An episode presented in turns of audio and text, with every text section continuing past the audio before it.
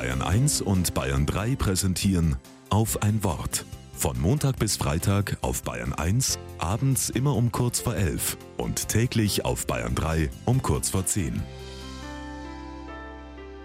Mit Jörg Dittmar.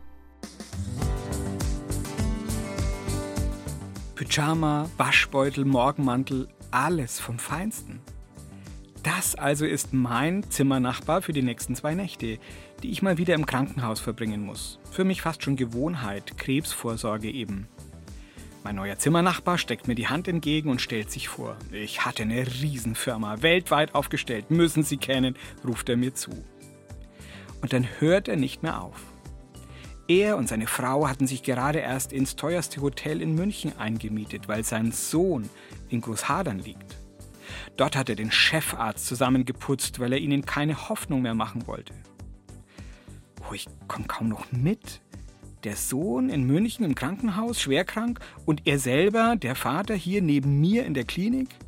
Aber da erzählt er schon nonstop weiter. Von seinem wunderschönen Haus mit Bergblick und wie sein Sohn damals im Streit ausgezogen ist. Und wie man einen Pool reinigt und vom Ärger mit den Handwerkern, von seinem Schiff auf dem Bodensee erzählt er, und wie sein Sohn das Studium abgebrochen hat und krank wieder zu Hause einzog.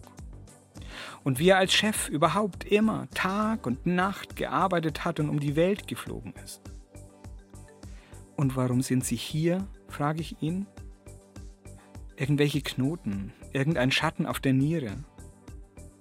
Dann schweigt er. Wir liegen still in unseren Betten. Draußen ist es dunkel geworden. Ich habe Angst, flüstert er irgendwann. Ich auch. Und die Stille zwischen uns ist groß und warm. Und für diesen Moment ist Gott bei uns ganz nah.